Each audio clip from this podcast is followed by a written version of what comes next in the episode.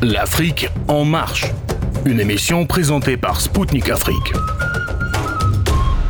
Chers amis et fidèles auditeurs de Radio Spoutnik Afrique, mesdames et messieurs, bonjour. Je suis très heureux de vous retrouver après une semaine d'absence pour une nouvelle émission de l'Afrique en marche.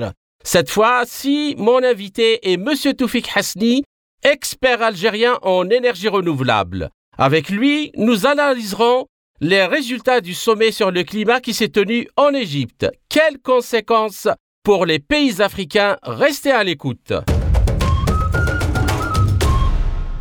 Les pays participant à la conférence du climat COP27 en ce mois de novembre à Sharm el-Sheikh sont parvenus à un accord.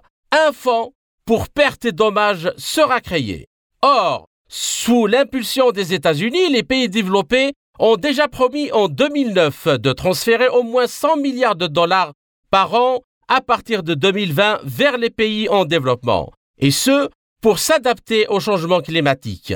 En 2015, cette promesse a été même inscrite dans l'accord de Paris, cependant, elle est toujours en attente de réalisation. En outre, les mêmes pays développés mettent en avant le rôle que devraient jouer les pays émergents dans la baisse des émissions mondiales d'ici 2030, car selon eux, ce sont les pays émergents qui seraient responsables de près de 60% des émissions de carbone, alors que la pollution de la part des pays occidentaux ne semble pas prise en compte.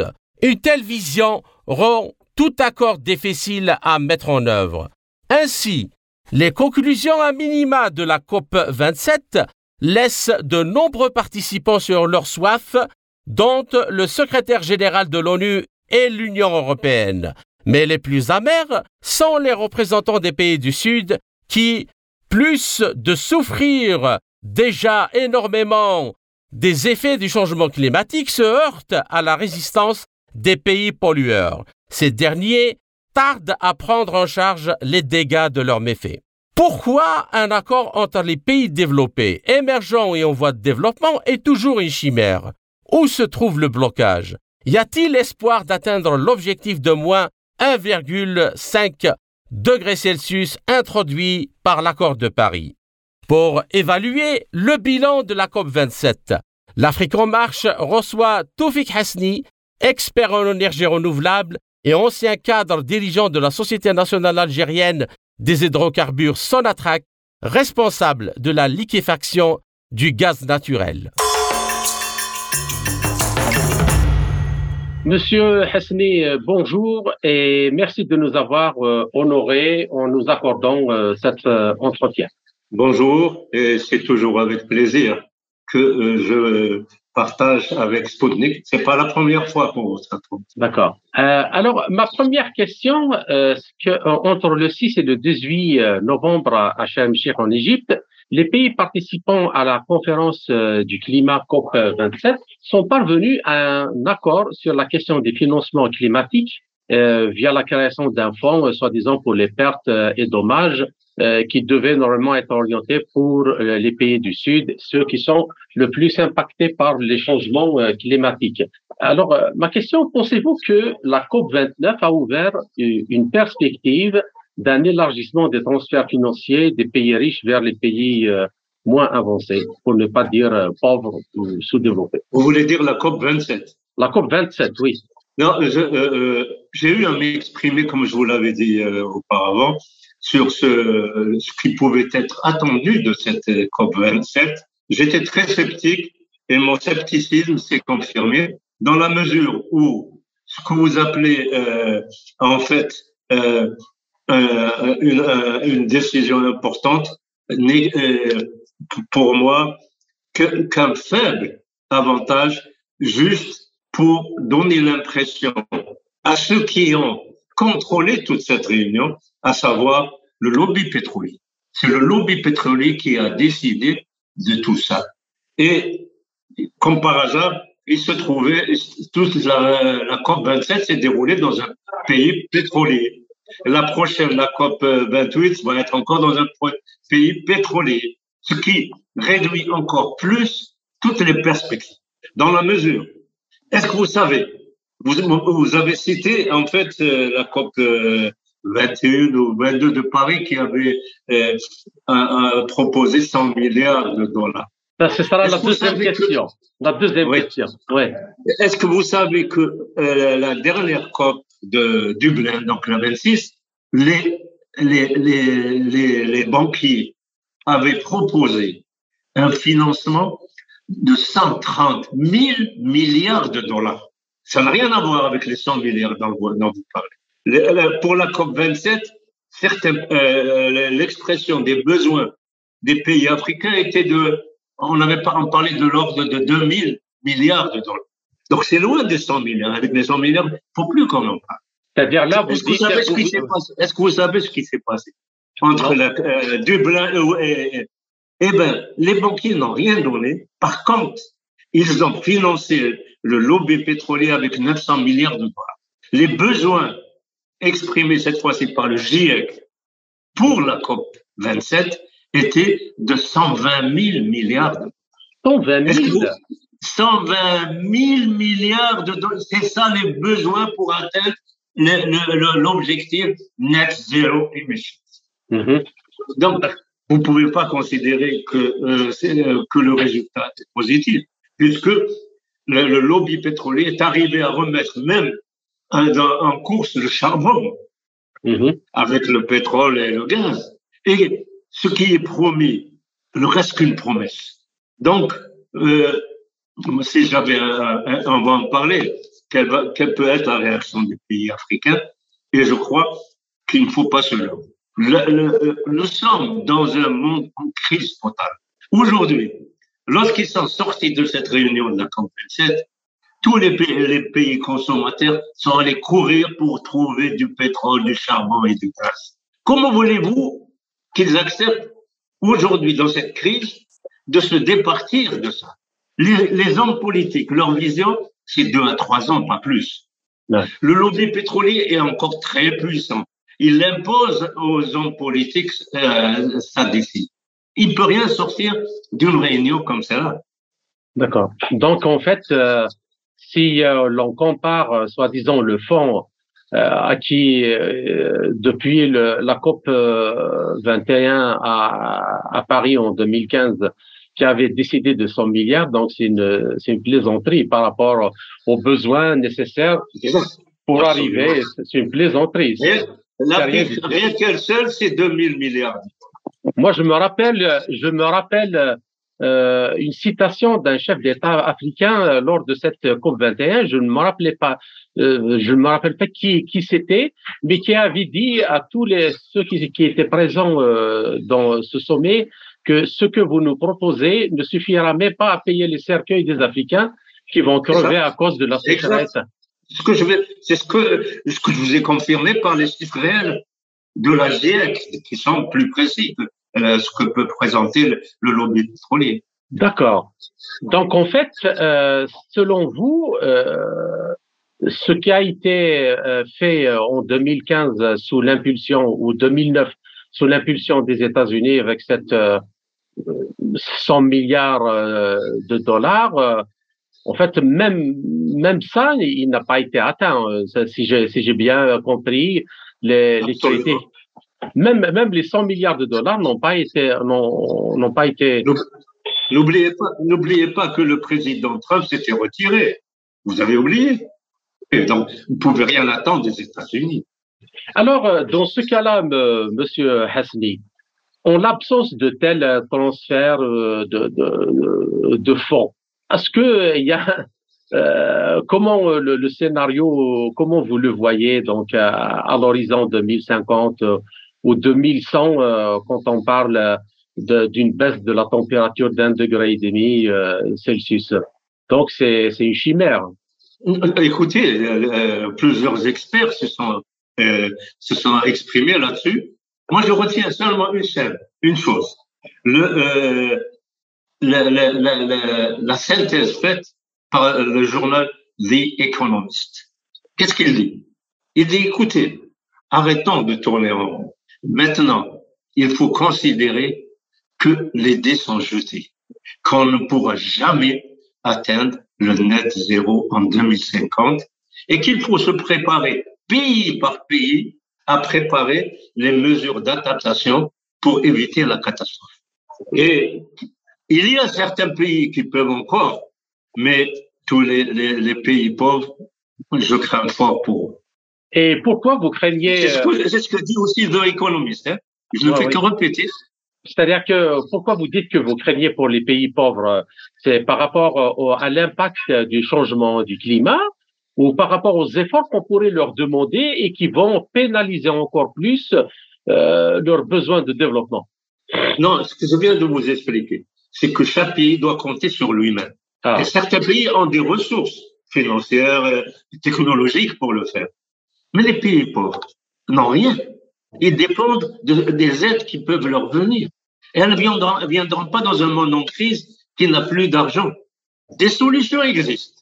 Mais c'est en fait réformer toutes les visions mondiales et tout le système existant. On, parle bien de la fin de la déglobalisation, de la fin d'un monde unipolaire. Ça ne se fera pas facilement.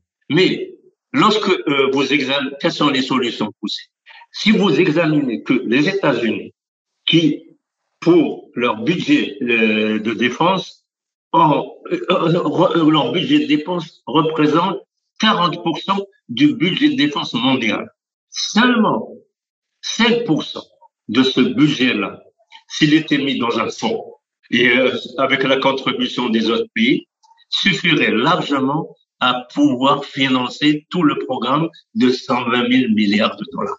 Si encore on acceptait de facturer les lobbies pétroliers, toutes les lobbies, euh, toutes les, richesses qui sont créées par la spéculation sur l'énergie. Et si vous mettez tout le montant des, des, des impôts de qui leur seront imposés, non pas pour les gouvernements, mais pour les, les, les problèmes climatiques. Si encore on, on, on demandait à toutes les banques centrales d'émettre des obligations vertes pour le climat, ah, oui, on, on pourra arriver. Mais ça, je peux pas, je ne pense pas que ça puisse. Donc, c'est pour ça que je, je, rejoins deux économistes devant cette crise euh, économique, politique, civilisationnelle. Euh, il n'y a pas de perspective qui apparaisse aujourd'hui. On est près plutôt d'une guerre que d'une solution de paix aujourd'hui. Alors, euh, parlons de, de, cette situation géopolitique du monde multipolaire naissant. Euh, et ainsi de suite, qui a son rôle euh, après la, donc la pandémie de Covid-19. Il y a beaucoup de spécialistes qui disent que les pays émergents euh, sont ceux qui émettent le plus. Ils disent c'est à peu près 60% des émissions de carbone sont émises par les pays émergents. Et que donc c'est à eux qu'incombe la responsabilité de fournir le plus grand effort pour euh, réduire les émissions de carbone. Mais les pays émergents, en même temps comme les pays des BRICS, disent que euh, les pays développés euh, ont aussi leur part de responsabilité et nous ne pouvons pas nous pénaliser pour, pour que le, cette action-là bénéficie à ceux qui ont déjà pollué avant eux. Alors, Comment voyez-vous cette euh, question-là? Est-ce que l'idée d'un compromis entre les trois blocs, disons les pays développés, les pays émergents et les pays euh, euh en voie de développement pourront euh, trouver un accord de ce point de vue Ou sinon, où se trouve le blocage? Oui. La, la, problématique doit être plus précise que celle que vous avancez. Les problématiques, il y en a deux. Mm-hmm. Il y a la problématique euh, donc de régler euh, le, changement climatique avec atteindre le net zéro émission le plus, vite possible. La deuxième, et c'est elle, elle, a un autre aspect, c'est comment pouvoir euh, financer tous les dégâts causés aux pays pauvres. C'est ça la vraie problématique qui se pose. Euh, le, le, Pakistan, qu'est-ce qu'il vous demande? Il demandait combien de milliards pour régler les problèmes les, pays dans leur pays, euh, qui, les îles qui vont risquer d'être noyées, ils vous, ils vous disent financez-nous ça pour qu'on puisse au moins sauver socialement. Les gens, bon, euh, vous avez euh, ce qui est induit par le changement climatique, c'est la sécurité alimentaire. Donc, c'est une autre problématique. faut pas la traiter de la même façon. Ce sont des solutions différentes. Donc, si, euh, le, le, le, le, problème du changement climatique, je vous dis, 120 000 milliards, c'est énorme. Donc, et quel est lorsqu'on essaie de mettre ça sur le dos des pays émergents, c'est de bonne guerre pour le lobby pétrolier. Mais rien que les États-Unis et la Chine, c'est aussi 60%. Ça aussi, il faut le mettre aussi dans la discussion. Pourquoi toujours mettre ça sur le dos des autres? Oui, oui. Et on vient de dire que rien que les États-Unis à un seul peuvent régler la solution. Les, pays émergents sont en crise. Et donc là, et, je vous ai dit, la situation est trop compliquée, il y a trop de paramètres qui perturbent toutes les voies de sortie possibles avec naturellement des lobbies qui sont en train d'imposer leurs leur décisions. Donc, une, discussion sur un plan, je dirais, rationnel et euh, donc d'objectifs de, paix, etc., dans euh, les intérêts euh, financiers sont tels qu'il est difficile de, de le régler aujourd'hui? À moins, et c'est ça ce qui risque, qui pourra faciliter la, la chose, un grand crash financier qui est très possible, qui va remettre tout à zéro. Et à ce moment-là, euh, on pourra trouver des dynamiques de relance. Voilà le, tous les, problèmes. Donc, l'incertitude sur toute la, vision économique mondiale ne permet absolument pas de pouvoir tirer des solutions. D'accord. Alors moi, si j'ai bien compris, vous vous êtes euh, d'accord avec ceux qui disent que le système financier et monétaire international n'est pas dans une crise cyclique ou, passagère, mais dans une crise systémique, systémique et qui peut mener à un crack. Euh, Absolument. C'est le, quand on voit le, la dette mondiale par rapport à la production qui est censée payer la dette, on, comprend bien que le système, euh, que la dette ne peut pas être remboursée. Donc, pour vous, donc, pour vous, euh, régler la question du climat, de, de la sécurité alimentaire, de la relance économique respectueuse de, de, de, de l'environnement, tout en donnant aux gens les moyens de subsistance et, et de vie euh, digne, doit passer par le règlement de la question du système financier et monétaire international. Absolument. C'est le fameux reset. C'est tout. Reset. C'est tout remettre à zéro. Sinon, ça ne marchera pas. Reset, mais par rapport, à, par rapport au système financier. Ah, oui, mais euh, tout le problème est financier. La, guerre qui existe aujourd'hui, c'est la domination économique mondiale. Et tout, euh, donc c'est financier. Les, problèmes qui existent, c'est qu'il y a certains pays qui sont en train de dédollariser et d'autres euh, qui veulent à tout prix maintenir le dollar. Et, tout, et tout ça est lié. Donc c'est d'abord un problème de domination économique, c'est tout. Et, euh, et donc, euh, dans ce cas-là, euh, comme euh, il n'y a pas encore de décision dans ce sens, que faire? Comme dit, comme dit le poète, par quel bout prendre le vent? Écoutez, je ne, je, ne, je ne connais aucun qui puisse vous dire ce qui peut se passer dans trois mois. Aucun ne peut vous dire ce qui peut se passer dans trois. Les grands think tanks aujourd'hui sont complètement déboussolés. Et, vous n'avez qu'à voir toutes les incertitudes qui existent, entretenues par beaucoup de fake news parce que les gens n'arrivent pas à maîtriser. Aujourd'hui, c'est beaucoup plus un problème de une guerre de communication qu'une guerre. Il n'y aura pas de, guerre mondiale. Euh, tout le monde est d'accord sur ça. Les dernières, d'ailleurs, euh, accords États-Unis, Russie, États-Unis, Chine démontrent bien que personne ne veut de guerre. Il y aura toujours les, dégâts collatéraux, c'est tout. Et c'est toujours les, petits qui vont payer. L'Ukraine va payer, l'Europe peut payer. Alors, tant que ceci ne sera pas réglé, on ne saura pas comment va se recomposer le monde euh, multipolaire de demain, vous ne pouvez pas me dire voilà la solution. D'accord? Mm-hmm. Maintenant, euh, euh, pour revenir un peu à l'Afrique, c'est ça qui nous concerne. Le, euh, la conclusion qu'on a tirée, l'Afrique doit se débrouiller tout seul. L'avantage de l'Afrique, c'est qu'elle a encore beaucoup de ressources. La première chose que l'Afrique doit imposer à tous ceux qui sont en train de vouloir euh, le, essayer de, de, de, de le, la caresser dans le sens du poil, c'est qu'il faut arrêter la prédation de l'Afrique. Premier point, arrêtons la prédation de l'Afrique. Arrêter la prédation de l'Afrique et relancer l'Afrique sur des bases rationnelles, en dehors de toute ingérence, vous verrez que l'Afrique peut régler son problème. Le premier problème, on, l'a dit en termes de ressources, on a tout ce qu'il faut. Le premier problème, c'est sa sécurité alimentaire. Aujourd'hui, les grands projets de, murailles vertes qui vont du Sénégal jusqu'à Djibouti et de celles que prévoit l'Algérie qui viendrait du nord jusqu'à jusqu'à euh, et jusqu'au Mali et Niger pour faire la jonction avec ça.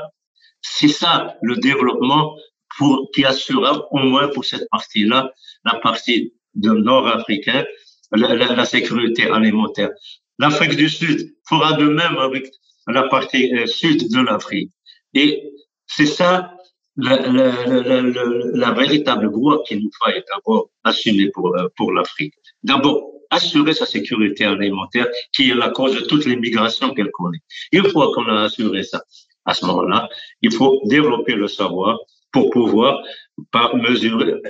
On, s'aperçoit que l'Africain aujourd'hui a quand même évolué et mettre à sa disposition les technologies, il doit les acquérir pour pouvoir assurer sa sécurité euh, sanitaire, sa sécurité énergétique.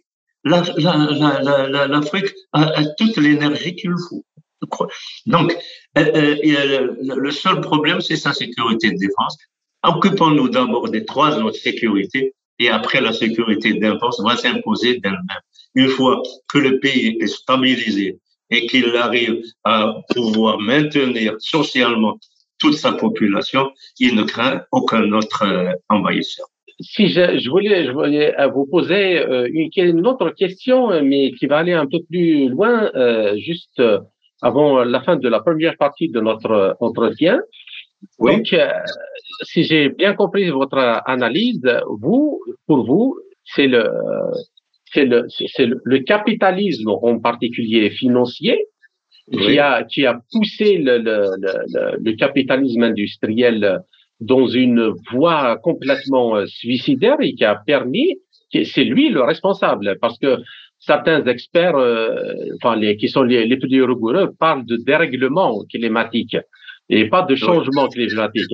Le dérèglement, quand on parle de dérèglement, c'est qu'il y a quelqu'un qui a déréglé le, le, le climat.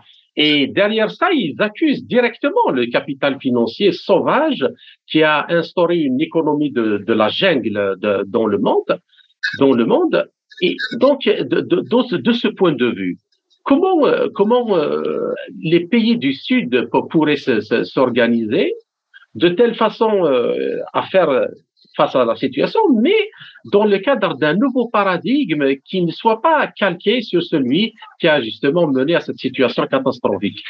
Oui, ben, ça, euh, euh, vous avez bien défini la, question.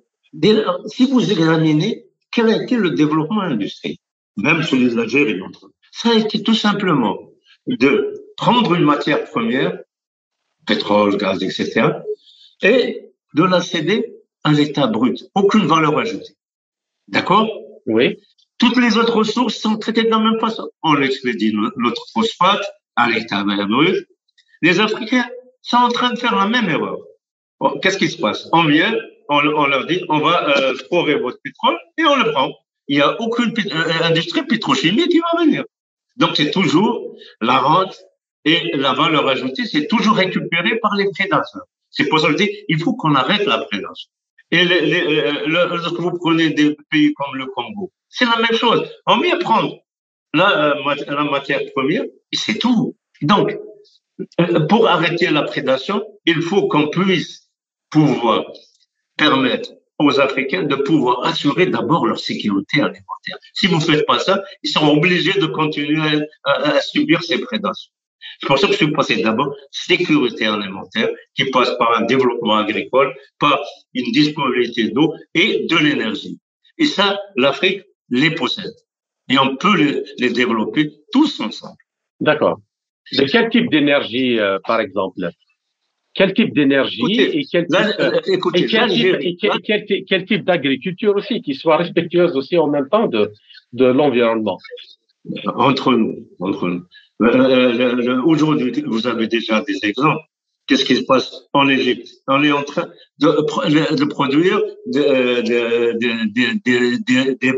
une agriculture bio. C'est pas en dehors de nos possibilités. Et aujourd'hui, on doit réfléchir différemment. Il faut commencer par mettre les grandes infrastructures. Ça veut dire quoi? C'est faire avoir une logistique suffisante pour pouvoir exploiter toutes les ressources que vous, avez produites et pouvoir les acheminer jusqu'à leur marché. Il faut aussi, on parle du problème d'eau. L'eau, l'eau de mer, elle, a de quoi satisfaire tous les besoins. Il suffit de pouvoir la transporter avec de l'énergie solaire thermique. Vous allez pouvoir la déminéraliser et vous pouvez, avec ça, donc vous allez avec le solaire thermique en premier, hein, parce que les besoins énergétiques, l'électricité ne dépasse pas 30% et la chaleur, c'est 70%. Donc, ce qui, vous oriente rien que sur le PV, c'est une façon de vous maintenir dans le sous-développement. Donc, avec, il, se trouve que euh, les pays sahariens, ont l'Algérie rien qu'elle seule a en, en, solaire thermique de quoi satisfaire dix fois la consommation mondiale. Vous imaginez? Vous me parlez de, de, potentialité. Voilà, je vous donne juste les ressources pour un seul pays qui est. Mhm. Alors, avec ça, nous, nous, euh, euh, nous avons un projet qui, pour acheminer de l'eau de mer par canalisation, aller dans des centrales de, euh, solaires pour générer de l'électricité en même temps, puisque c'est de la chaleur qu'on utilise pour la, la, la production électrique, c'est des turbines à, à, vapeur.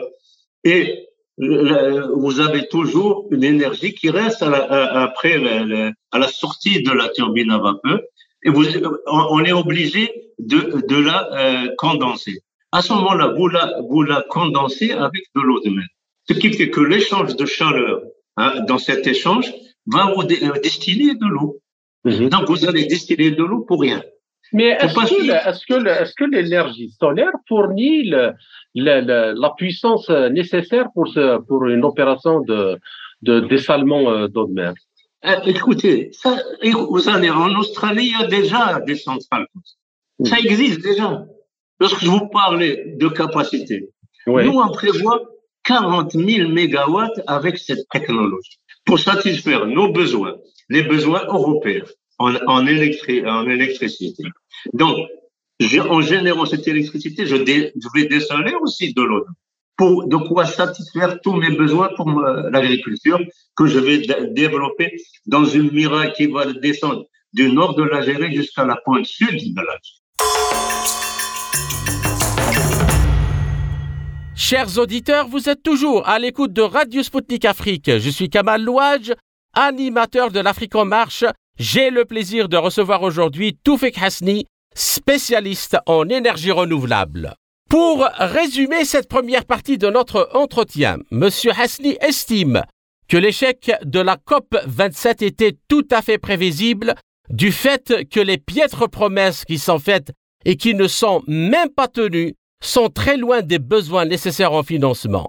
Ces besoins se chiffrent en dizaines de milliers de milliards de dollars pour réussir la transition énergétique vers des systèmes zéro carbone. Selon notre interlocuteur, rien que l'Afrique a besoin de près de 2000 milliards de dollars. Toufik Hasni explique que ce sont les grands cartels pétroliers et gaziers qui sont responsables de cette situation. Ne quittez pas, chers auditeurs, dans la seconde partie de notre émission L'Afrique en marche, nous allons aborder avec Toufik Hasni l'avancement de l'application de l'accord de Glasgow sur la réduction des émissions du gaz méthane. Nous nous pencherons aussi sur comment les pays du Maghreb et de l'Afrique subsaharienne pourraient faire face ensemble aux méfaits du changement climatique.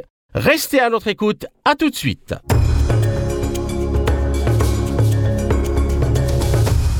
Je suis Kamal Louadj, animateur de l'émission L'Afrique en marche, présentée par Spoutnik Afrique. Bienvenue à ceux qui viennent de nous rejoindre à l'instant. Le monde parviendra-t-il à réduire d'au moins 30% les émissions de méthane d'ici 2030, comme le prévoit l'accord de Glasgow? Pour l'instant, les résultats de cette initiative sont mitigés et contrastés. Pourquoi cette situation? Que pourraient faire les pays africains pour faire face aux conséquences du changement climatique, notamment la sécheresse et le stress hydrique, sans entraver leur marche vers le développement? Monsieur Hasni, euh, je vous resalue et merci pour votre patience pour cette deuxième partie de notre entretien. Alors, la, la première question que j'aimerais vous poser, c'est en plus du CO2, il y a le problème des émissions du méthane aussi, qui sont posées euh, à chaque euh, réunion et qui, euh, donc, notamment en 2021 à Glasgow, il y a un, un accord qui a été fait pour réduire d'au moins 30% les émissions du méthane, qui, le méthane, je le rappelle, c'est un, un, gaz donc qui complique l'effet de serre et donc retarde euh, les perspectives de réduction de CO2. Euh, où est-ce qu'il en est l'application de cet accord? Le méthane, c'est le gaz naturel. Hein. Et lorsque euh, on, on, revient au problème, c'est ce qu'on appelle le flare gas, c'est le gaz torché. D'accord? Il faut savoir que le gaz est toujours mêlé avec le pétrole.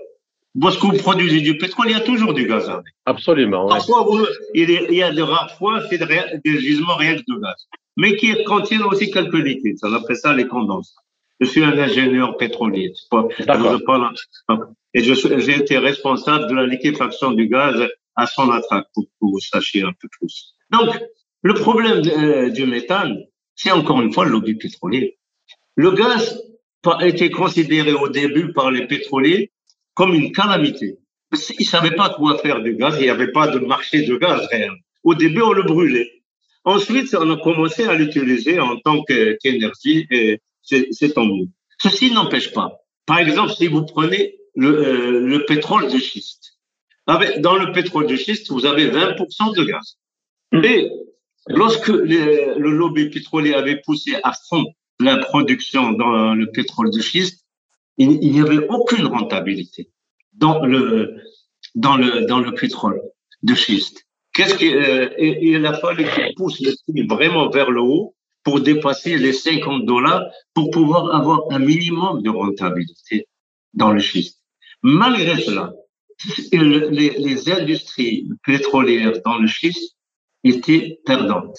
Ils ont bénéficié de la fameuse période où il y avait pratiquement les, les, les prêts à taux zéro, c'était négatif, les taux négatifs. Mm-hmm. Donc, ils avaient de l'argent et, et, euh, et, euh, en plus, donc qu'est-ce qu'ils faisaient? C'était juste faire un peu le cyclage de, de, tout ça. À la fin, ils se sont retrouvés avec 300 milliards de déficit. Les grandes boîtes dans le pétrole ont la Chesapeake, entre autres, qui était la première, a tout vendu elle ne pouvait plus tenir au moment après la Covid, lorsque l'industrie, euh, la demande pétrolière s'est écroulée et donc ils étaient obligés d'arrêter des puits. Donc les gens au chômage et la, difficulté ensuite de pouvoir relancer l'économie, eh ben l'industrie du schiste s'est écroulée aussi. Aujourd'hui, les dernières analyses disent que le schiste aux États-Unis on, on, on en a jusqu'à 2025. Vous savez, 2025, c'est... Euh, parce que, le, parce que les puits, de, les puits de, des carburants, euh, enfin pas des carburants, des hydrocarbures euh, de schiste déclinent dix fois plus rapidement que le. D'accord. Donc les rendements ont chuté. Les coûts dans le schiste, le coût de, de, production, il est monté à 60 dollars. D'accord. Il n'y avait plus de rentabilité. Mm-hmm. Et le, le, le gaz, décision euh, pour aider l'économie américaine, se vendait presque pour rien. D'accord? Mm-hmm. Il ne dépassait pas les 2 dollars, euh, il est monté à 4 dollars. Alors que euh, en Europe, il était à plus de 40 dollars. Donc, là, euh, qu'est-ce qui se passait? Lorsqu'ils produisaient le pétrole, il y avait aussi du gaz qui venait. Tant qu'ils pouvaient mettre ça dans les réseaux euh, gaziers, ils, euh, le faisaient. Et ensuite, lorsqu'ils n'ont pas pu, ils, le brûlaient. Et la dernière loi euh, aux États-Unis pour protéger l'environnement qui pénalisait le torchage, les amis ont dit. C'est pour ça que le schiste était pratiquement condamné.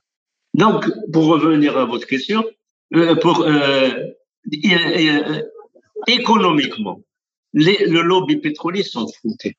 Vous avez vu, malgré toutes les promesses qu'il avait faites pour le climat, il n'a pas respecté. Pourquoi voulez-vous le, le, la capturation des, des gaz torchés? S'en foutaient.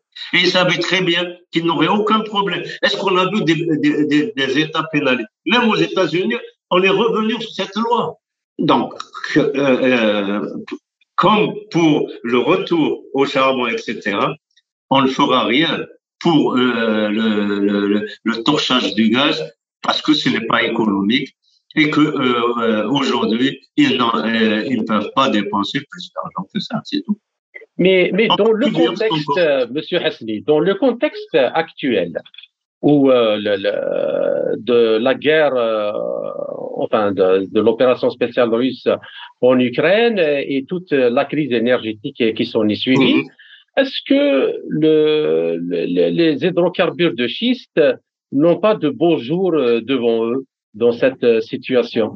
Euh, que, vous me disiez, est-ce que le gaz conventionnel d'abord, oui, pas de beaux jours J'aurais pu vous dire oui. Maintenant, il, faut beaucoup d'argent pour le transporter, pour l'exporter. Il y a une seule chose qui peut être considérée comme positive mm-hmm. dans la, la, la COP 27, c'est que ils vont faire injonction aux banques pour ne plus financer les hydrocarbures. D'accord? Mais le lobby pétrolier, c'est le quart de la capitalisation mondiale. Ils ont des sommes d'argent énormes. Ils vont continuer à aller exploiter, à faire la prédation pour trouver du gaz.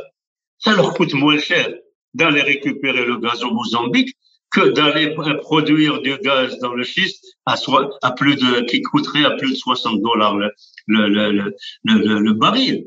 D'accord? Mm-hmm. Donc c'est pas le schiste qui va, qui est l'alternative. C'est, ce sera, encore une fois, la prédation en Afrique, récupérer tout le gaz possible, le Nigeria, etc., en, en, dans la mesure où ils arrivent à réduire les coûts. Et je ne pense pas. C'est comme le, le gazoduc nigérien euh, que tout le monde se dispute. Après, il ne pourra pas se faire. Le coût est, est trop élevé. Il n'y aura pas de financement pour cela. C'est-à-dire, vous dites euh, même celui euh, euh Abuja, Alger, puis euh, l'Europe? Oui, je n'y crois pas. Je n'y crois pas. D'accord. Et donc, dans ce cas-là, quel est l'avenir énergétique de l'Europe ah, L'avenir énergétique de l'Europe est entre les mains de l'Algérie. L'Algérie peut fournir. le, monde de demain sera fondamentalement électrique. Ça, c'est une chose. L'hydrogène, je n'y crois pas non plus. Il pose trop de problèmes. Donc, euh, vous avez, la, mobilité va devenir électrique. Et aujourd'hui, la, chaleur, je vous ai dit que l'usage, c'est 30, euh, 40% électrique. Le reste, c'est de la chaleur. Et, et la chaleur existe aujourd'hui en Algérie. Je vous dis qu'on a dix fois, on couvre dix fois la consommation mondiale énergétique. Ça veut dire vous parlez, vous parlez, vous parlez de, de la transformation de l'énergie solaire. Voilà. Voilà, c'est pour que, pour que nos auditeurs la soient. La technologie existe. Vous avez des, les cimenteries, les sidérurgies, les verreries, les, toutes les, les, les, les engrais, on, on, peut récupérer la chaleur du solaire. Le, le solaire thermique monte à 1400 degrés. Vous savez ce que ça veut dire 1400 degrés? Mm-hmm. Mais il faut être dans des pays qui peuvent. C'est pas dans tous les pays où vous avez ce potentiel. C'est principalement aujourd'hui l'Algérie, c'est le premier dans tout le bassin méditerranéen, c'est l'Algérie. Ça veut dire quoi?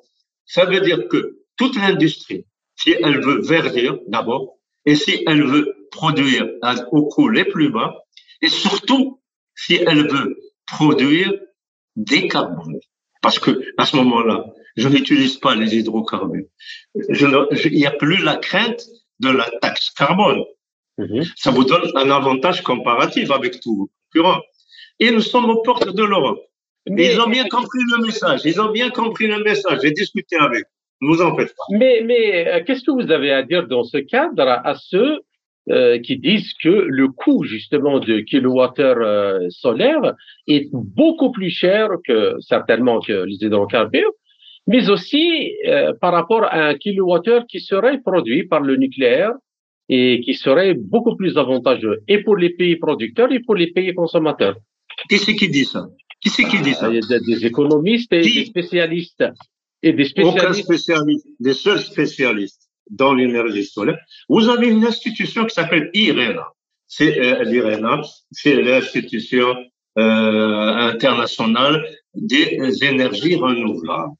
On fait partie comme d'autres pays. Moi, j'ai fait partie aussi de Desertec pour votre info. J'ai travaillé avec tous les Européens sur ça. Aujourd'hui, le coût le plus bas, c'est le solaire thermique avec du photovoltaïque vous avez euh, les centrales de 1000 MW qui sont en train de se développer dans le Golfe. Un coût qui est de l'ordre de, de 7,3 cents de dollars le kilowatt. Quelle est l'énergie que vous avez citée qui est inférieure à 7,3 centimes de dollars le kilowattheure Aucune. Aucune. Le, euh, le nucléaire dépasse les 12. Avec le prix d'augmentation du gaz et du pétrole, il est évident que euh, les prix ont explosé. Le, pourquoi le, le coût de l'électricité a augmenté si c'était moins cher? Expliquez-moi. Pourquoi? Comment se fait-il? Aujourd'hui, est-ce que vous savez que les, États, maintenant, qui subventionnaient les énergies renouvelables, ont, dit non, puisque vous êtes moins cher, on vous enlève la subvention. Expliquez-moi comment si, si c'est pas par le fait que les énergies renouvelables sont moins. D'accord? Mhm. et, et, les questions de, de, de transport, parce que cela n'augmente pas le, prix de, du kilowattheure. Pas du tout, pas du tout. Le transport, c'est des câbles. Oui, je sais. Eh, eh, eh, comparez-moi le, le coût d'un pipe. Vous avez vu le Vous avez vu quel coût ça peut représenter? Et vous avez à côté Alors c'est du courant continu. Donc les, les, les câbles sont encore plus petits. Demain, ce sera du supraconducteur seront encore plus petits. Il n'y aura aucune perte. Les coûts se, réduisent aussi comme pour les voitures électriques dont les coûts se réduisent. Donc, Et c'est moins le coût de transport de l'électricité est inférieur au coût de transport du gaz, par exemple, au kilowattheure. D'accord. Maintenant, j'aimerais bien vous poser une question qui est un peu euh, scientifique pour euh, faire plaisir. oui, allez-y. Oui, pour faire plaisir à ceux qui sont euh, sceptiques par rapport à ces théories de, du réchauffement climatique.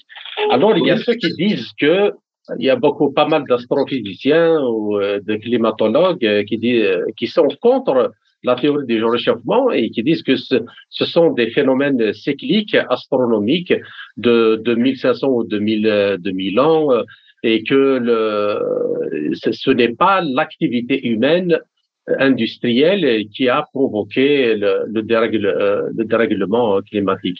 Qu'est-ce que vous avez à dire par rapport à ça? D'abord, je vous dirais, lobby pétrolier dépenser 200 milliards de dollars par an pour contrer les énergies renouvelables et par là même combattre l'idée de changement climatique. 200 milliards de dollars, c'est beaucoup d'argent. Vous pouvez acheter n'importe qui pour, euh, pour vous défendre ces idées-là. Maintenant, est-ce euh, il y a des faits qu'on peut pas nier. Lorsque euh, cette planète, est-ce qu'elle est conçue pour une population indéfinie? Vous êtes au courant ce qu'on appelle le Doomsday, c'est-à-dire le jour de l'année où on commence à vivre à crédit par rapport à la, à la planète, aux, aux ressources dans la planète. Le Doomsday, aujourd'hui et, en fait déjà à la fin juillet. Ça veut dire que à partir de la fin juillet, on est en train de vivre à crédit. Lorsque vous vivez à crédit, ça veut dire quoi? C'est que vous consommez plus de ressources que peut vous offrir cette planète. Si cette planète n'aura plus de ressources, ça sera quoi? Ce sera la fin. Que quoi que vous, que vous voulez.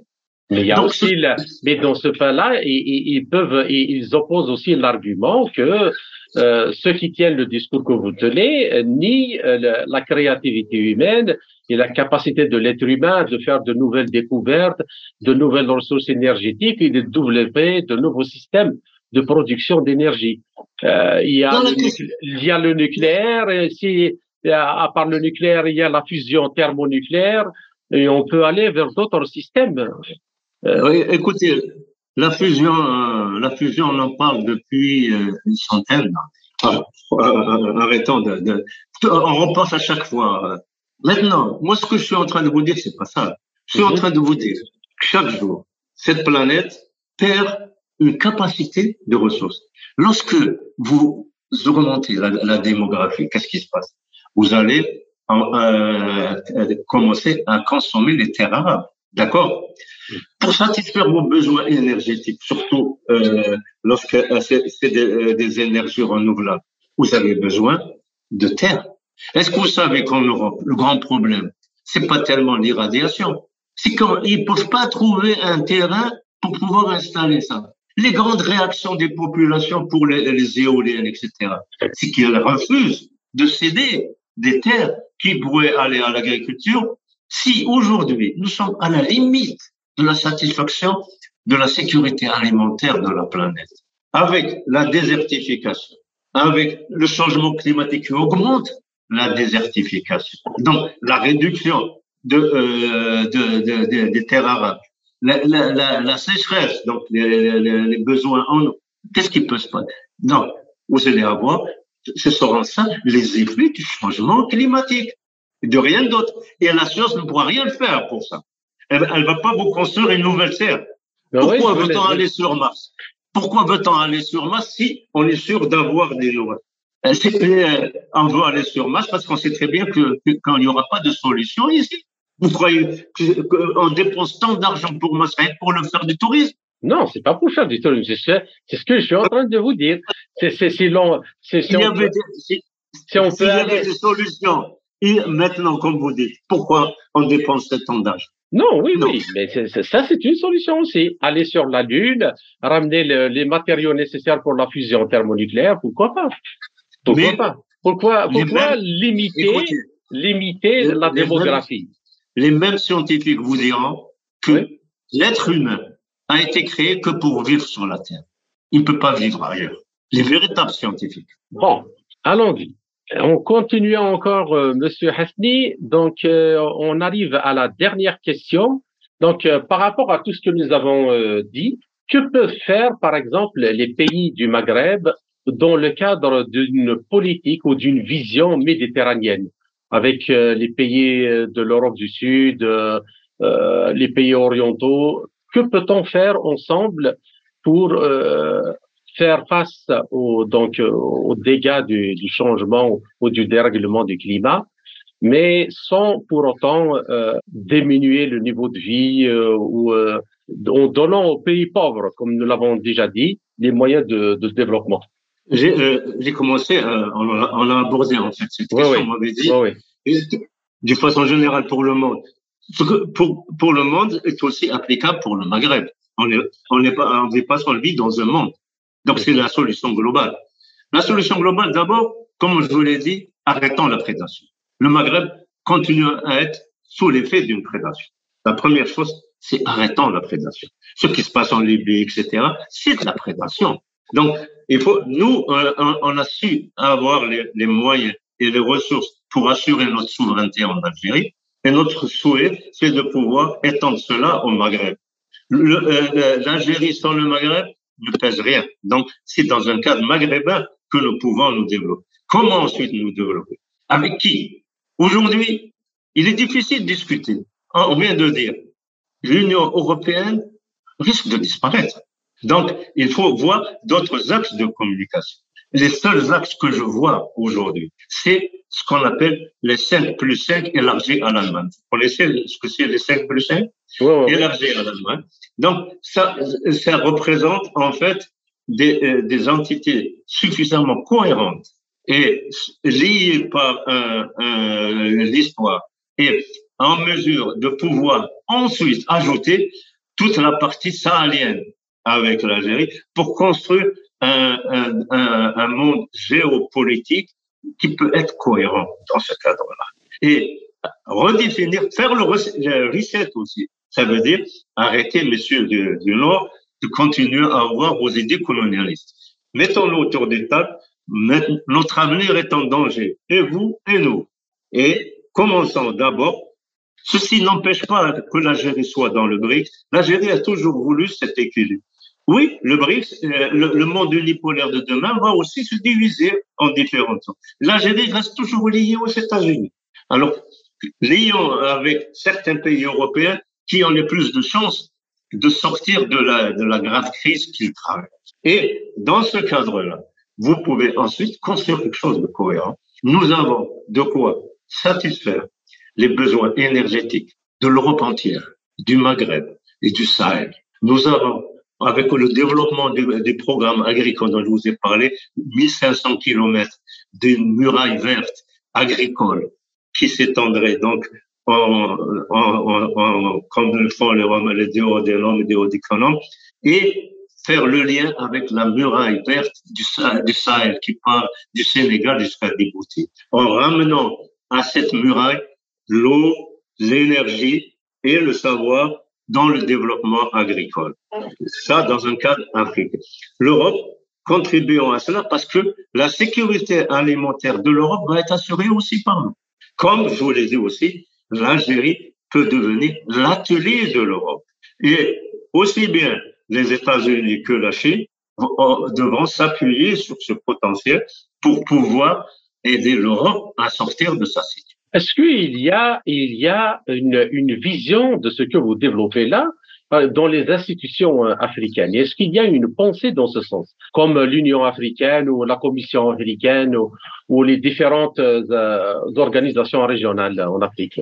Écoutez, nous d'abord, c'était, je vous ai dit, moi je me suis exprimé, j'étais un, un, membre actif dans les discussions 5 plus 5 élargir. Et euh, il y a un, un, un, consensus avec, dans le cadre des 5 plus 5 élargi en Allemagne.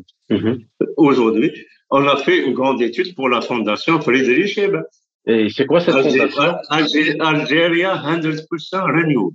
Voilà le titre de l'étude que vous pourrez trouver dans le site de la Fondation Friedrich Et ça traduit tout ce que je viens de vous dire. Est-ce que vous pouvez nous dire un mot sur ça? Oui, euh, dans, dans cette étude, nous avons proposé tout le programme de développement des énergies renouvelables pour satisfaire les besoins euh, du Maghreb et de l'Europe et du Sahel.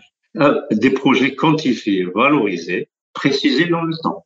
Donc, c'est quelque chose qui, qui a été validé. Ça veut dire que toutes ces idées ont été examinées par tous les experts et on est arrivé à un consensus. Le problème, c'est qu'il faille régler. Ou est-ce que vous savez que, euh, par exemple, l'Algérie ne peut pas exporter d'électricité en Europe Il y a, il y a un blocus qui va forcément sauter après cette crise énergétique, puisqu'ils viennent de, de faire une réunion pour un échange d'électricité dans le bassin méditerranéen. Mais, mais, mais, mais pourquoi l'Algérie devrait justement euh, exporter l'électricité vers l'Europe? L'Algérie aussi, elle a besoin de développer son industrie. Elle a besoin de développer une économie intégrée. Elle aura besoin de beaucoup d'électricité.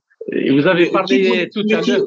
Mais, mais je ne vous ai pas dit, dans ce programme que je viens de vous citer, mm -hmm. on va satisfaire à tous les besoins électriques de notre pays d'abord. En plus, plus que ça, on va essayer d'éliminer toute la génération électrique à partir du gaz pour récupérer ce gaz. Et l'utiliser dans la pétrochimie, par exemple. Bien sûr, vous avez bien compris. Au lieu de continuer à le brûler. D'accord. Récupérer les gaz torchés aussi fait partie. Ben, je vous remercie, Monsieur Hasni. C'était enrichissant et passionnant. Aussi, j'espère vous retrouver dans un autre euh, entretien.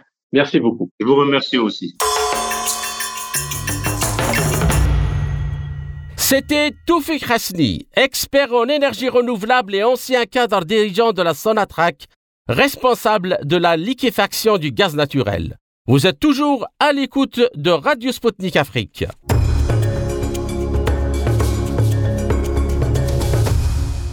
En résumé de cette nouvelle édition de l'Afrique en marche, le système financier et monétaire international ultralibéral semble le premier responsable du dérèglement climatique. Notre interlocuteur pointe du doigt le capitalisme sauvage et destructeur de la planète. Les dégâts sont tels qu'il faudrait, selon les experts du climat de l'ONU, 120 000 milliards de dollars d'investissement pour réussir une transition vers les énergies et les économies respectueuses de la nature dans le monde, tout en apportant les solutions aux problèmes de développement des pays pauvres du Sud. Pour notre interlocuteur, les pays africains ont tous les moyens naturels et humains pour préserver la nature tout en assurant leur sécurité alimentaire et les leviers de développement pour leur population. Pour cela, il faudrait mettre en place des politiques économiques, agricoles et industrielles communes. C'était Kamal Louadj. Merci de nous avoir suivis. Je vous donne rendez-vous pour une prochaine émission très bientôt. Chers amis, au revoir. L'Afrique en marche. Une émission présentée par Spoutnik Afrique.